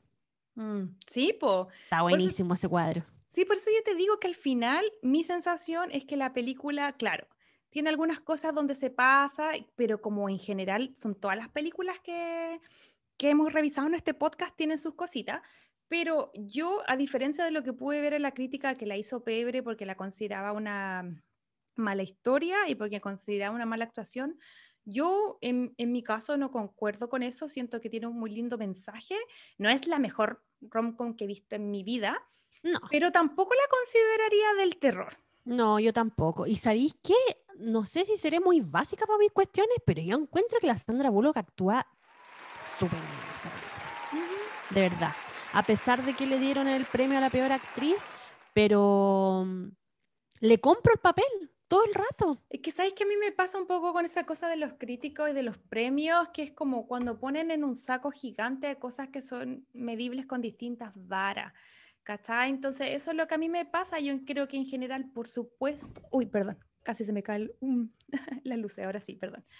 Eh, por supuesto que hay películas que no son comparables, hay unas tremendas obras de arte, de, de cinematografía, de guion y todo, y que muchas de ellas tal vez eh, no están dentro de, la comedia romántica, pero yo creo que la entretención es algo fundamental. Y esta película, por lo menos, a mí me entretuvo. Entonces, no es, insisto, no es la mejor película que he visto, pero no es para nada la peor. Como que me quedé sorprendida porque sí, esta película salía en el top de todas, todas las listas de malas películas, salía esta de las primeras. Y yo así como ya, tal vez yo creo que tiene que ver un poco con, con, que la chica era muy, muy, muy obsesiva y como muy, que perseguía mucho al, al, protagonista, pero lo importante es que al final se da cuenta que eso no está bien. Yo creo que ya cerrando esa película, porque si no, no vamos a avanzar, nos quedan dos más, yo creo que hay que hacer la más Fittipaldi. Eh, de cuéntame, entonces yo siento que esta película eh, también la rescato, no creo que sea el terror. ¿Qué te parece a ti? A mí me parece que sí, yo, yo creo que también la rescato, porque te deja la enseñanza mm, más fuerte para mí es que tú tenés que ser como eres nomás y ya, chao, no, no, no tenéis que cambiar o ser distinto por parecerle bien a los demás. Sí, eso está bien. Ahora hay un par de chistes que se podrían pulir, pero bueno, siempre, siempre hay cositas. Cuéntame. ¿Qué otra película tenemos en la lista de películas del terror? La próxima película, sí que a mi opinión personal, tiene que pulir un montón de cosas, porque de verdad es como en serio, really. ¿Cuál? Chiquillo, la cosa más dulce o The Sweetest Thing. Esta es la típica película de tres amigas que están en busca del amor. Eh, era en una chica soltera, eh, por ese motivo están un día bailando en una discoteca, se encuentra el personaje principal que es Cameron Díaz, que se llama Cristina, Cristina Walters. Se encuentra con un chico en la discoteca, hablan eh, y ella se engancha. Peter. Y ella se engancha sin haber besito, nada, así como que se engancha nomás de una. Y eh, cuando cambiaron palabra, ella se enteró de que el hermano de él parece que se iba a casar. Eh, es Jason Bateman, el, el de Arrested Development y de Ozark. Sí, así que le dijo que a lo mejor el hermano se iba a casar, que la invitaba, creo que le da la dirección, y ella, Locatelli, con la hermana, deciden ir y llegar así como de invitado paracaidista al matrimonio supuestamente del hermano viven su viaje, pasan un montón de anécdotas dentro del viaje, logran llegar a esta iglesia en un pueblo por ahí perdido dentro de California también.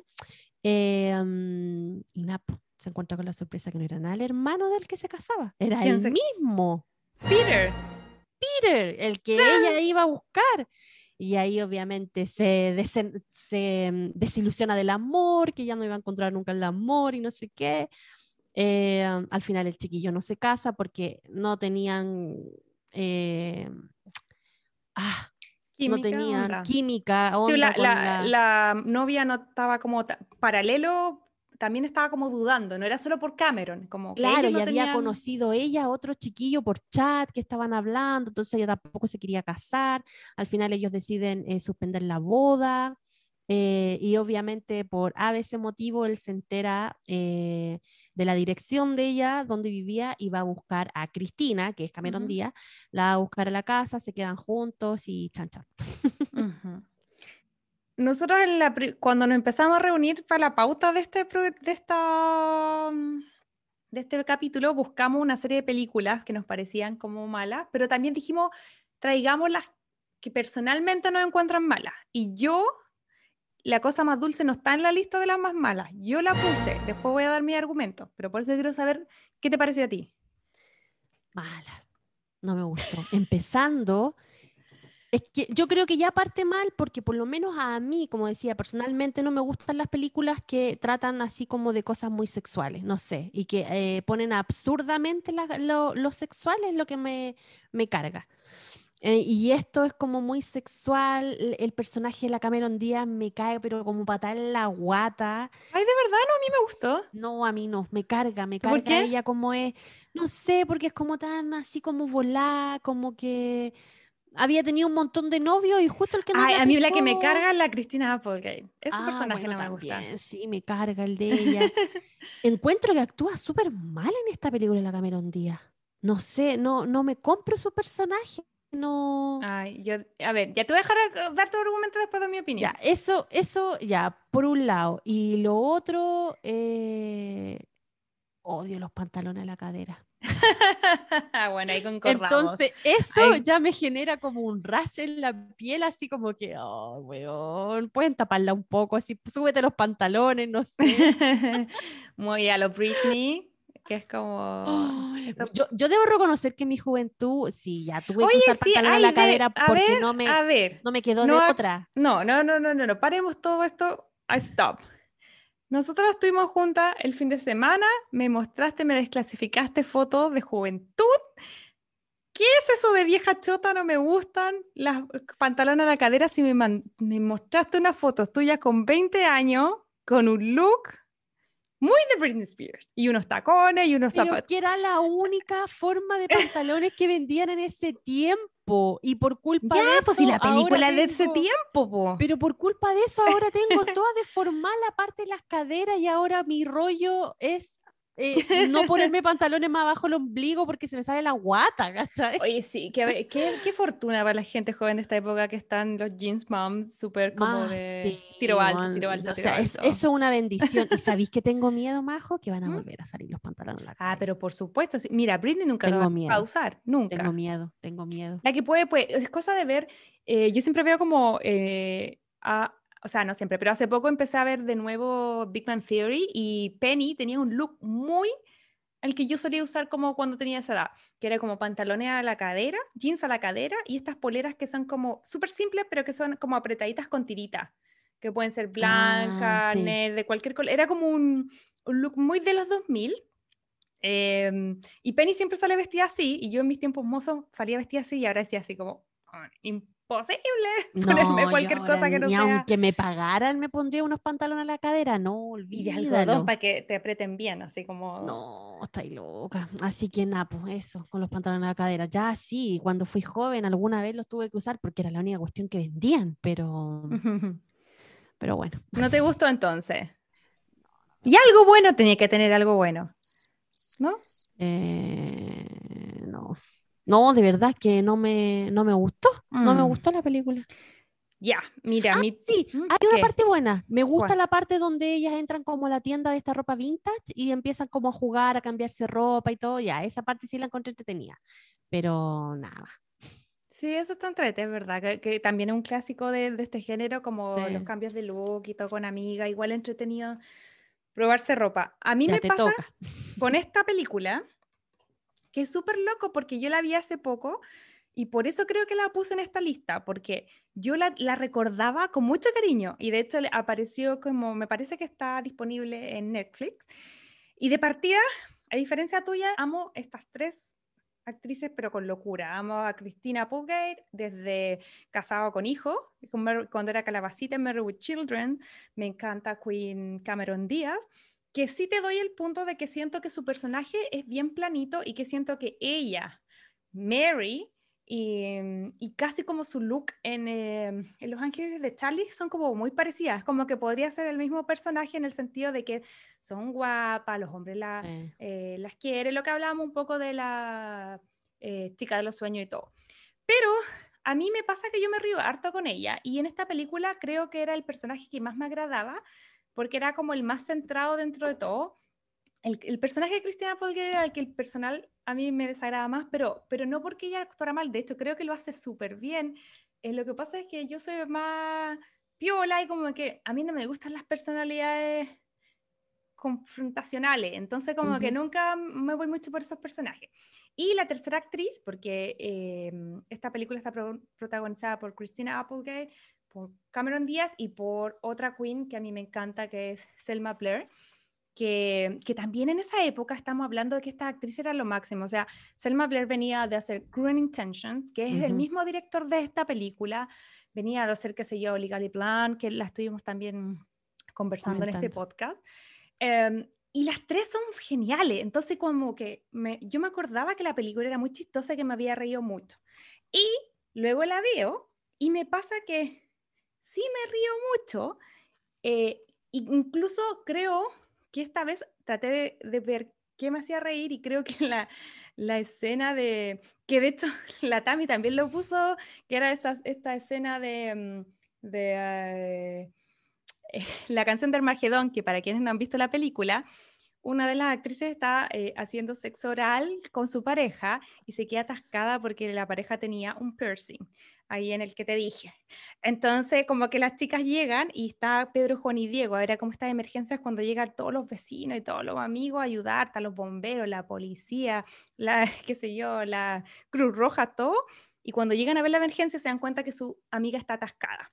Entonces, igual esa parte es como un poco chistosa, si bien es un chiste sexista, eh, eso me dio risa, como que cantaban y que como que la Cameron Díaz les decía, mira, para que, para que se suelte un poquitito la garganta y se salga de estar como stock, era como canta y ahí se ponen a cantar y, y creo que es un chiste porque están, salen todos cantando y así como que se abrazan y todo el mundo como que, eh, no sé, eso me reí. Lo que sí concuerdo contigo y que fue lo que me hizo como poner esta película en esta, esta lista es precisamente por el cariño que la tenía, porque si hubiese sido una película que no me importara, me habría dado lo mismo, pero cuando la volví a ver ahora de nuevo, me di cuenta que, al igual que tú, siento que tiene un montón, un montón de, de chistes sexistas y que, y que igual está bien si uno se puede reír del sexo. Lo que pasa es que a mí me sentí que ya un chiste pene, dos chistes pene, tres, no, no lo mm. voy a decir más porque si no, no, va, no, van, no, no van a censurar.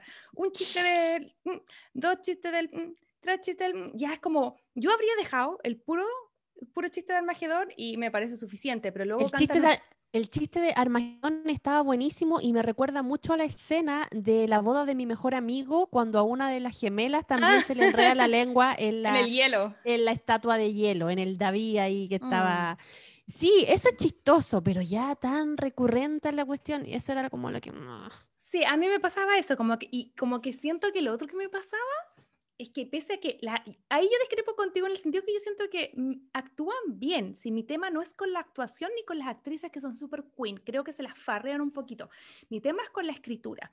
Como que siento que, que todos los chistes están muy pensados, como que todo lo, lo gracioso tiene un poco que ver como o con el miembro masculino o con erotizar o como con hacer cosas que, que, las pretendan hacer como que son lesbianas. Que hay varias escenas que tienen que ver con eso. Hay una que cuando van, que también es súper icónica en la película, que como que van camino a este, a este como matrimonio y la Cristina Applegate, su, su personaje es como más puntúo, entonces viene un, un, viejo verde en moto muy rancio y la empieza a ver y justo se le cae como algo como hacia el los pedales. Claro, el labial el brillito. Claro, entonces la Cameron Díaz como que se agacha y este motocicleta viejo asqueroso, viejo verde que venía al lado, como que las ve y ella empieza a simular como que le está haciendo sexo oral, entonces como que es el chiste y el gallo está como on fire y como que se empieza a volver loco y al final el chiste es que ellas no están haciendo nada y él se vuelve tan loco que al final termina chocando en la moto. Entonces pasa eso, pasa un chiste súper y súper cuático que es como en, uno, en un baño que hay como un hoyito. no, mira, si, mira, si de que son, a mí me pasa eso, de que son graciosos, son graciosos. A mí lo que me pasa es que siento que son excesos. Como que tampoco quiero irme la tonta grave, si igual es chistoso y igual me reí con un par. Lo que a mí me pasa y que siento fome es que con las tremendas actrices que tenían y como con la historia que a pesar de que tú, tú dijiste como que es como típica, yo creo que no es tan típica en el sentido de que a mí me sorprendió que el, que el plot twist fuera eh, que él era el novio. A mí eso me, como que siento que era un poco más novedoso, pero, pero me pasó que, que entre, eran como muchos chistes, ya era, mira, el de... El del sexo era en el auto, después el del hoyito en el baño, después em, el de la canción del pene que es muy grande y que no cabe, que hacen como también un chiste, después hacen se ponen a hacer como a tocarse todas las pechugas porque era como de la nada. Después era como el chiste en Magedón. Entonces a mí me pasó que sentí que que era mucho, como que no sé, como que tocaron la misma tecla siempre y a mí me aburrió, ¿cachai? Como que... Cuando ella lleva el vestido a la tintorería. Esa ah, también, esa, esa, parte también la encuentro chistosa ya. Pero eso, eso y, la escena de Armagedón están bien, ¿cachai? Pero ya cuando juntáis eso, más lo que tú estás contando, es too much. Ahora, mira, tal vez, y eso nos sería súper interesante que nos hicieran saber si estamos siendo una vieja chota, de que, ay, que no sé qué. A lo mejor hay alguien que le divierte eso y que le parece chistoso, por favor, hágalo saber. A mí me pasa que me río una vez, pero si cuando son los 100 chistes del que te dije, me aburre. Me, me, río mm. con uno o dos.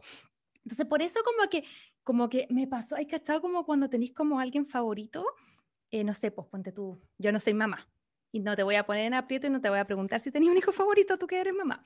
No, pero, no, pero hay que estar cuando tenéis ficha en alguien, no sé, eh, eres un profesor y tienes un alumno y sabes que ese alumno tiene potencial y, y de repente le va mal en la prueba por flojo, como que te picáis y le exigís más porque sabéis que es bueno.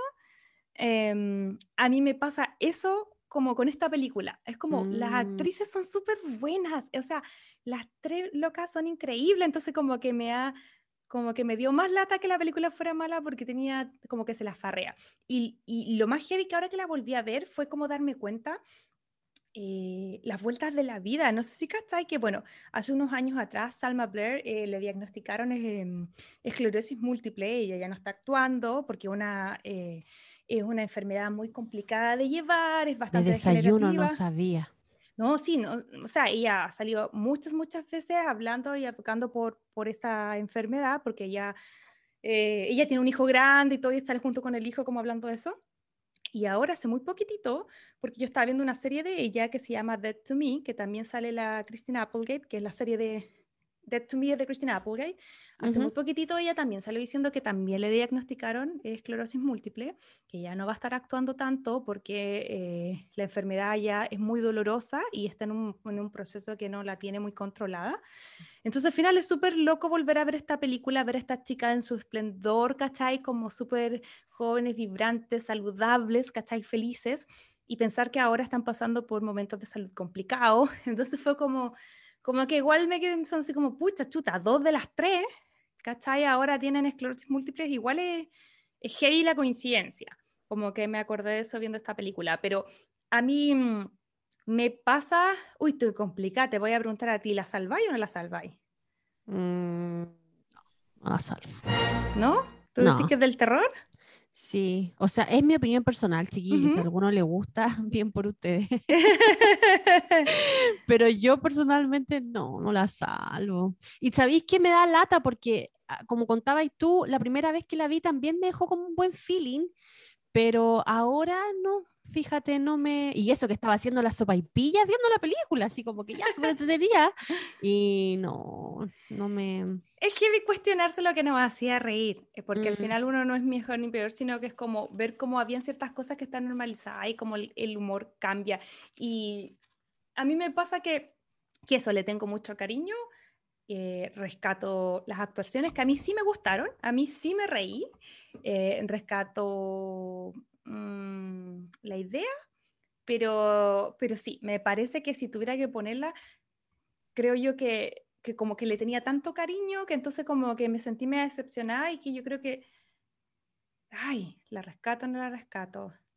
Yo creo que la voy a dejar en mi opinión, como del terror también, si ustedes discrepan con nosotros, está súper bien también. Hay gente que dice, ah, loca, pues, se dan en la bola, está chistosa, eso también está bien.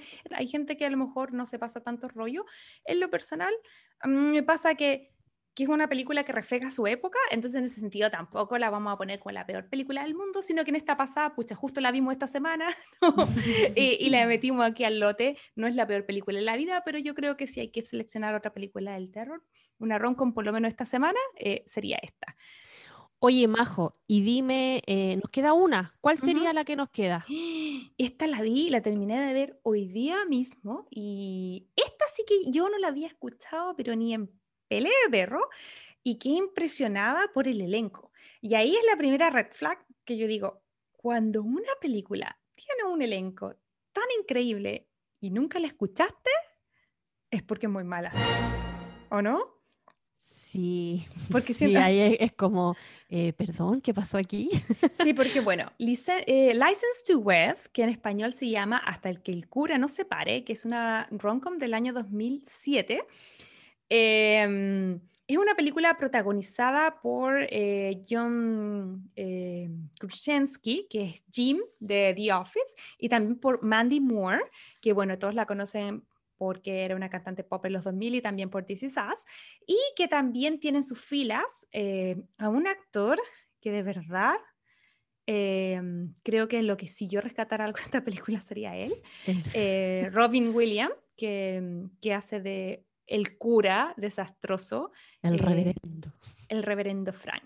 Así que bueno, para quienes no la hayan visto, que probablemente son muchos, les cuento que esta historia es básicamente, es súper loco porque siento que es como una rom-com media audio Opus Dei. No, te, no, no sé si la alcanzaste a ver, pero yo creo que por eso no prendió, em, porque básicamente es la historia eh, de Sadie y Ben, que son eh, dos jóvenes que en los primeros 30 segundos de la película nos cuentan que son dos jóvenes, que tienen mucha onda, que se conocen, pololean un tiempo, y básicamente la película parte luego de la, del proposal o de la eh, propuesta de matrimonio. Y la película abre con el reverendo Frank, que está interpretado por Robin Williams, actorazo, em, y que es básicamente un cura que se dedica a dar charlas matrimoniales. Él ha desarrollado un método supuestamente infalible que lo que hace es poner a prueba a las parejas como antes de casarse para asegurarse que sean como un buen match.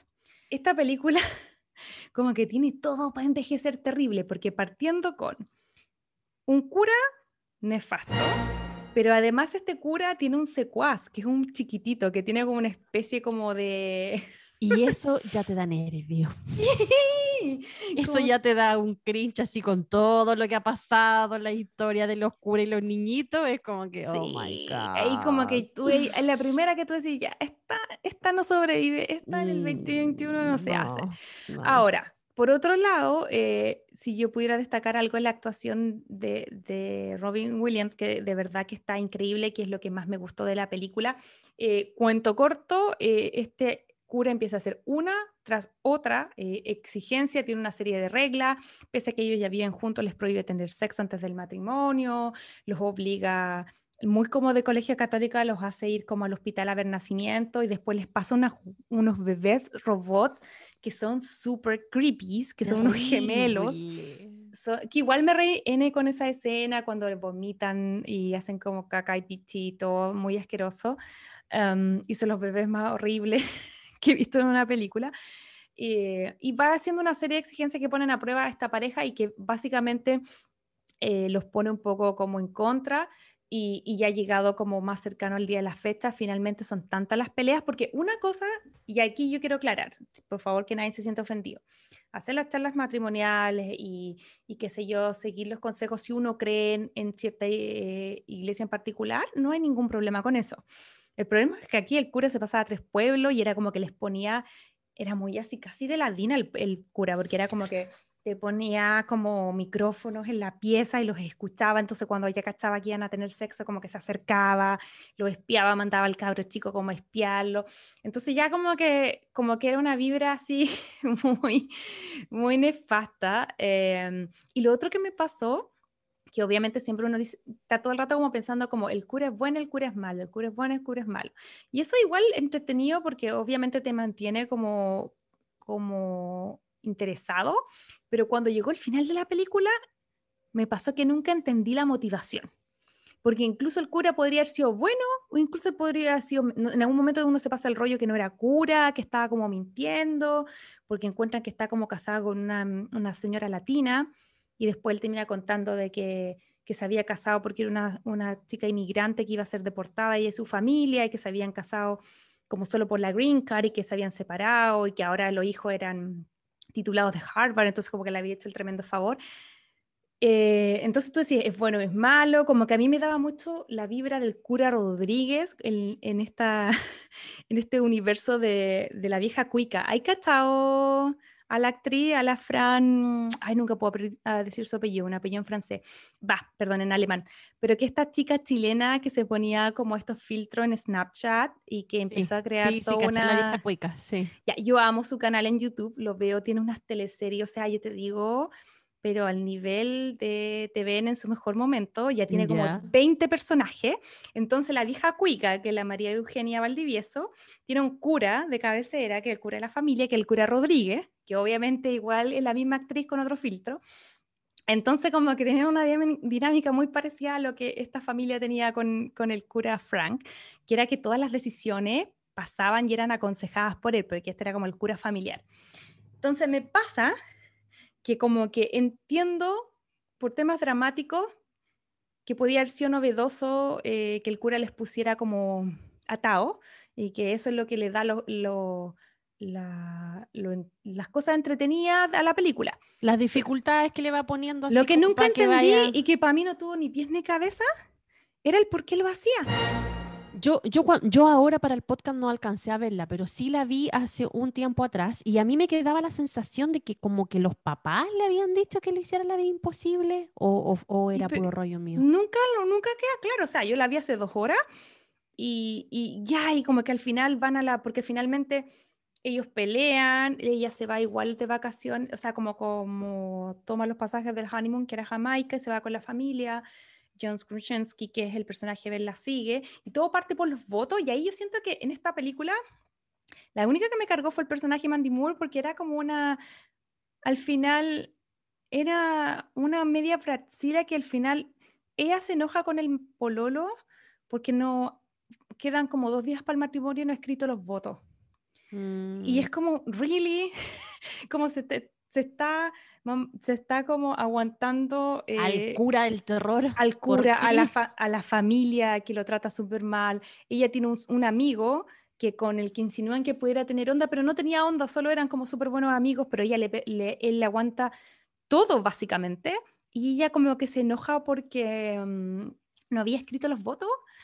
Entonces ahí me dieron ganas de hacerle ¡tata! Ahí como que la trama guatea. No, pero ojo, no, no, o sea, no me guatea. A mí me pasó que me dio rabia ella y me sentí identificada yo, porque yo, yo siento que oh. yo, Bratzila, andaba enojada por puras tonteras. ¿Verdad que fuiste Bratzila? Sí, entonces no, no creo que era tan desprendido de la realidad, pero obviamente el personaje no me cayó tan bien. Lo que sí, ahora, si yo dijera que me gusta de esta película, y aquí hago así como me pongo de pie, es el casting. ¿Viste la cantidad de actores increíbles? No solo estos tres que ya les nombramos. ¿Te fijaste que estaba casi todo el elenco de The Office? Yo quedé así como, ¿what? Porque esta película es del 2000 es del 2007, por lo tanto yo creo que era como tercera temporada de The Office y no solamente podemos ver a John Skruczynski, sino que también vamos a ver a eh, la Mindy Kaling, que sale como la señora del amigo. Sale Angela Kingsley, que es la Angela de The Office, y sale Brian McGather, que es Kevin Malone. ¿Has visto The Office? Porque te veo con una cara de no entiendo nada que estás diciendo. Yo creo que la gente me va a matar cuando escuche esto, pero nunca he visto The Office. Pero hay de cómo, no voy a no he visto The Office. No, nunca he visto The Office. Sé que el actor de esta película se hizo famoso ahí, bueno, el de el de Virgen a los 40 también, pero no Steve Carell. nunca la he visto. Ya, hay de. Entonces vamos a poner pausa, te voy a ir a verla eh, y volvemos porque hay cosas y cosas que uno puede saltarse, pero es que The Office es demasiado buena. Yo igual debo admitir que tampoco la vi hace tanto tiempo, yo la vi el año pasado durante pandemia. Me pasó que viviendo en Chile había visto un par de capítulos sueltos porque yo le encantaba verla y me había pateado un poco eh, el personaje de Michael Scott, que es el que hace Steve Carell, pero era solo porque no lo había visto con detención, como que lo escuchaba de lejos y el personaje es demasiado chistoso en el sentido que es un desagradable, es un egocéntrico, es un inmaduro. Entonces, claro, cuando escucháis como uno, uno que otro chiste fuera de contexto, te parece un personaje terrible. Cuando te sentáis y veis que en verdad se están riendo de eso y que en verdad se están riendo de que él sea así, eh, me pareció una, una, serie adorable, es una de mis favoritas. Tengo, de hecho, debería venir la próxima edición con mi polerita de The Office. Pero bueno, te cuento que tal vez no lo notaste, pero en la mitad del elenco, la mitad de lo extra, eh, salían en esa película. En, esa serie. Perdón, en esa serie. Entonces, siento yo que por ahí puede venir un poco eh, la mala crítica que tuvo, porque no hemos mencionado que esta está también o sea, si estaba... está, claro, dentro de la lista de, la, de las peores calificadas. Si estaba eh, All About Steve, la segunda era licencia para casarse o hasta el que el cura no se pare. Mm. Y, yo creo que tiene que ver con la expectativa que te puede crear cuando uno ve el tremendo elenco y los tremendos actores. Eh, y sobre todo en esa época que yo saco los cálculos que debe haber sido segunda o tercera temporada de Office, cuando ya estaba así como reventando acá en Estados Unidos. Entonces, claro, es como si hicieran una rom-com, no sé, pues y estuvieran todos, a ver, no sé, los de Game of, todos los actores de Game of Thrones, por decirte algo, ¿cachai? Y además era muy, se nota que era muy en la buena onda, yo creo que, me imagino, esta es una especulación, yo creo que casi que Kruczynski les pidió que fueran, porque tienen todos personajes súper chicos, eh, así como eh, la Mindy Kaling es la señora el amigo, la Angela Kingsley le vende los anillos. Eh, Aparecen así, hacen un camellito. Kevin McArthur es como una... Es parte de una pareja cuando van a unas charlas como de matrimonio. Entonces, eh, claro, como que siento que uno va esperando así como que te dis como formación perfecta, entonces va y el partido es penca, como que más te duele, como que yo creo que por eso esta película tal vez debe tener malas críticas, porque bueno, no es una gran película, pero siento que cuando la veía en el papel, en teoría, te parece increíble, pues como Tenía mucha expectativa. Sí, a mí lo que me pasó sí que debo reconocer que me gustó mucho el personaje de Ben, que es John Krasinski, y, sabéis que no hay caso, pese a que el cura es nefasto, pese a que la historia está mal, pese a que me cargan los curas, los curas que se meten en las, en, las relaciones, me carga, la, me carga toda la premisa. Robin Williams es otra cosa y, y como que me pasa ahí precisamente que me hacía reír y ahí es donde nosotros siempre hablamos que tú decís que no te gusta como mucho la comedia física. Robin Williams es el rey de la comedia física en el sentido de cómo se mueve, de las caras, de que pone como caracterizaciones y voces. Él, histriónico. él era muy histriónico y como que siento que él eh, como que aparece en pantalla y inmediatamente y sobre todo las escenas en que está como solo o con el niño y no están los otros, inmediatamente te da una sensación de estar viendo una película súper buena de principios de los 90. Y como que después de nuevo caí cuando a las otras escenas con los otros actores y es como, ah, ya, mira, no, es penquita. Pero cada vez que él está en escena, está increíble y tiene una escena que, que se está como duchando. Eh, y mientras se ducha, el personaje de Ben trata como de escabullirse en su casa para tratar de averiguar porque estaba como medio cachudo, medio sospechoso de que escondía algo este cura. Y esa escena es tan como de Mrs. Mm, Dogfire o como de estos otros como personajes de él, que como que él se está bañando y obviamente está cantando en la ducha, entonces no escucha que el otro entra a la casa y se empieza a inmiscuir y sale un perro, lo persigue. Pero esa parte eh, como que es tan Robin Williams y yo sé que tiene mil personajes mejores, por supuesto que tal vez este es uno de los más bajos de los que les podemos encontrar, pero aún así el más bajo de Robin Williams es bueno es por sobre todos los otros actores, que ojo que también son grandes actores. Incluso yo nunca no he podido ver This Is Us todavía, que es como el, el, gran rol que tiene la Mandy Moore. Entonces no podría hablar de eso, pero he escuchado buenas críticas. Pero el resto que sí los conozco de The Office, casi todo, eh, son súper buenos actores. Pero Robin tenía como un aura aún más arriba, como que siento que él le da destellos, ¿cachai? Sí, pues que un grande. O sea, era, un grande. Oye, yo creo que una de las penas más grandes que he tenido, así como de, de que me diera pena alguien, que falleciera alguien que yo no conozco, además de Felipe Camiroaga, fue Robin Williams.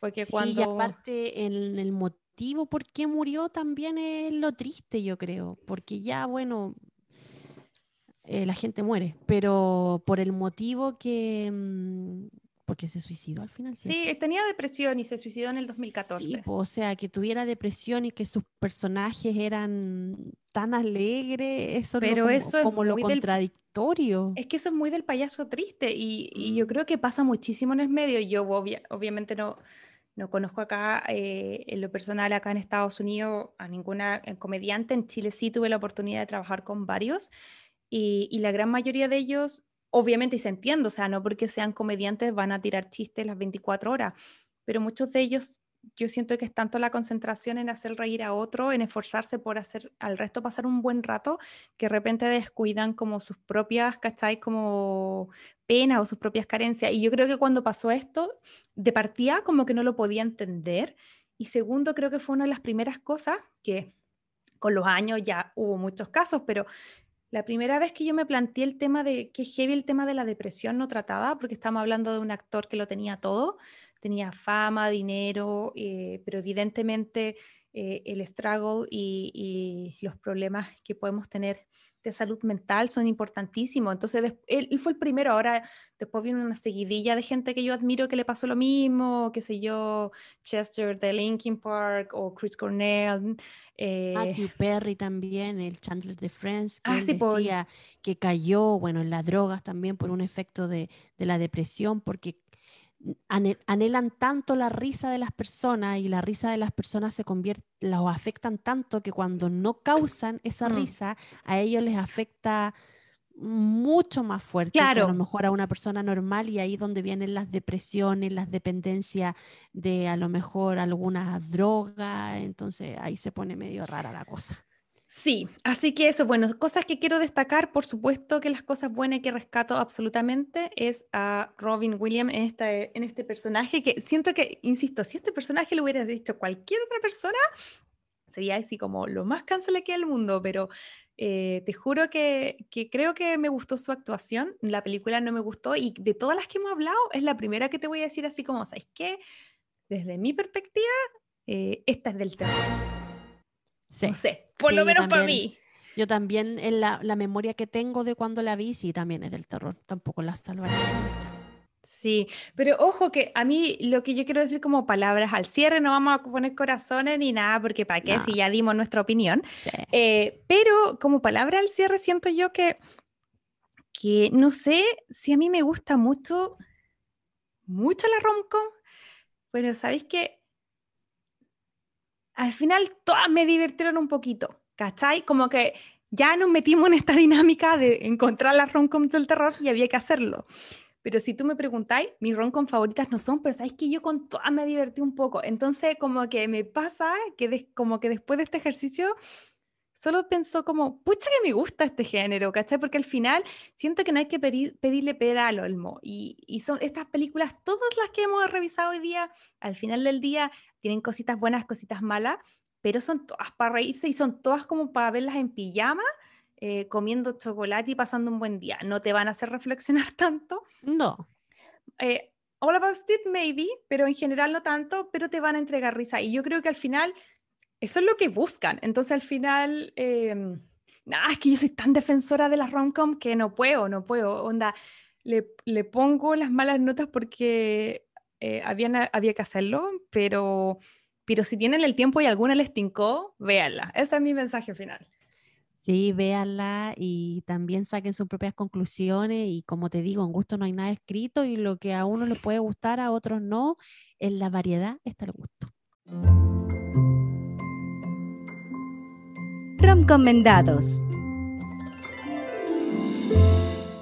Ok, chicos, y en el recomendados de esta semana eh, tenemos una película eh, que la elegimos precisamente porque sentimos que es perfecta, perfecta para este fin de semana y que se llama When We First Met o La primera vez que nos vimos del 2018. Esta película es una comedia romántica eh, protagonizada por Adam Devine y Alexandra Dario. Eh, que interpretan a Noah y a, Avery, que eh, está situada en el 31 de octubre del año 2014. Eh, mucho, mucho de esta película va a pasar ese día y, nos gustó porque es una película que los protagonistas se conocen en una fiesta de Halloween. Así que creo que está perfecta para verla este fin de semana. Y, mm, y básicamente nos cuenta eh, la historia de estos dos chicos, las noches que se conocen, cuando van a esta fiesta de disfraces. Nos cuentan al principio un poco la perspectiva de Noah, quien conoce a esta chica en sueño, simpática, que le gusta el jazz. Eh, si mal no recuerdo, están en New Orleans eh, y él es un músico, toca el piano, entonces tiene mucha conexión. Ella es preciosa. Entonces, después de la fiesta se van como, qué sé yo, a un bar de, de jazz. Eh, van a un lugar donde se sacan como estas típicas como fotitos que, que uno pone como una monedita y te saca una foto y te entregan así como una impresa. Y bueno, sigue la noche, sigue la noche y cuando él piensa que está todo bien y que se va a concretar así como la noche que él soñó, eh, ella al despedirse de él, como que le dice que, que tiene tanta onda, que le cayó tan bien, que es súper buena persona, pero en vez de besarlo, como que lo abraza y lo deja en el friendzone. Oh. Así que bueno, obviamente eh, me da risa porque cuando eso pasa como que salen como, como una bomba nuclear y como, como soldaditos, así como que es lo peor que te puede pasar, ¿cachai? Como hombre que te dejan en el friendzone.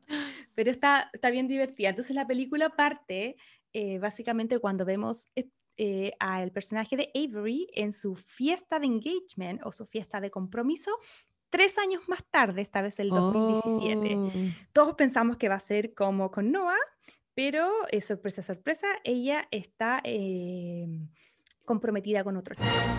Lo que pasa, y no es spoiler porque pasa los primeros cinco minutos de la película, es que al día siguiente, porque Noah dice así como, chuta, debería haber sido más claro, debería haberle dicho que me gustaba, onda, mañana lo voy a intentar, la voy a invitar a salir y todo. Y resulta que al otro día, la mala cueva, la mala cueva, Avery conoce así como el hombre de sus sueños el primero de noviembre en la mañana, que sé yo, en un supermercado. Y, ese, oh. y, ese, es el chico con el que se va a casar. Entonces, básicamente, esta película, aparte de estar ambientada en Halloween y ser una rom-com, es también una película de viaje en el tiempo. ¡Ay, me encantan! Sí, está súper entretenida, eh, guardando las dimensiones. Obviamente que tiene un aire a volver al futuro, obviamente no hay nada que se le compare, pero sí hay mucho eso de, de volver a una misma fecha él cuando está en el 2017 en el presente eh, y, está como súper enojado porque esta chica se va a casar, como que va y, se va a esta misma como cabina de fotos y dice como, como que pide un deseo, así como desearía que hacer todo de nuevo y como que ser diferente. Y pone la monedita y despierta el 31 de octubre del 2014, entonces todo pasa de nuevo. El tema es, y por eso me gustó, eh, y la recomiendo porque siento que eh, nos muestra las disyuntivas que nos han mostrado hartas películas sobre viaje en el tiempo y es que cuando tú cambias una pequeña cosita del pasado, él, él vive el 31 pero luego despierta el primero de noviembre del 2017 y siempre va a despertar con algo distinto porque cada vez que él hace una pequeña cosa diferente, cuando vuelve al presente, a veces rico, a veces pobre, a veces la calle lo ama, a veces no, ¿cachai? Entonces está súper entretenido como el aprendizaje que el, el, personaje va a tener. Y te iba a decir, esta es la película que había dicho, que nos había dejado un mensaje Gloria Amor 80. Sí, súper bien. Oye, eh, queremos aquí aclarar. Lo que pasa es que la pusimos esta película, eh, como dijimos al principio del podcast, eh, en el Real, pero solo porque tiene escenas de Halloween, pero en verdad nos encanta igual que, que a ti, Gloria. Así que sí, esta es. Em, así que ya lo saben, si buscan una película para este fin de semana, When We First Met en Netflix. Bueno chicos, y eso ha sido el capítulo de hoy, especial Halloween, así que esperamos que les haya gustado. Si están de acuerdo con nuestros comentarios o no, los invitamos a que nos escriban, a que nos cuenten qué opinan, si les gustan o no estas películas, si están de acuerdo con nosotros o si no están de acuerdo también. Y nada, pues Majo, ¿qué veremos la próxima semana en este espectacular podcast?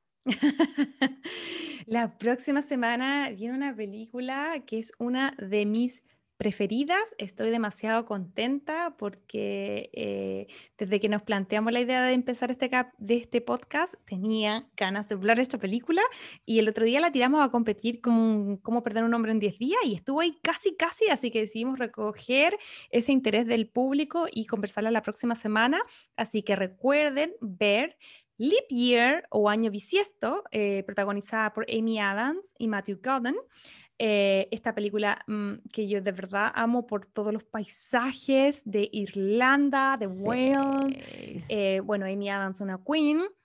Y está en HBO Max si la quieren ver. Así que tienen toda esta semanita para ponerse el día y nosotros la estaremos revisando junto a una gran invitada la próxima semana. Bueno, así que nos vemos, eh, nos vemos, nos escuchamos, nos escribimos la próxima semana. Adiós y spooky spooky Halloween. Feliz Halloween. Si te gustó este podcast, recuerda seguirnos en Spotify, Apple Podcast y Google Podcast.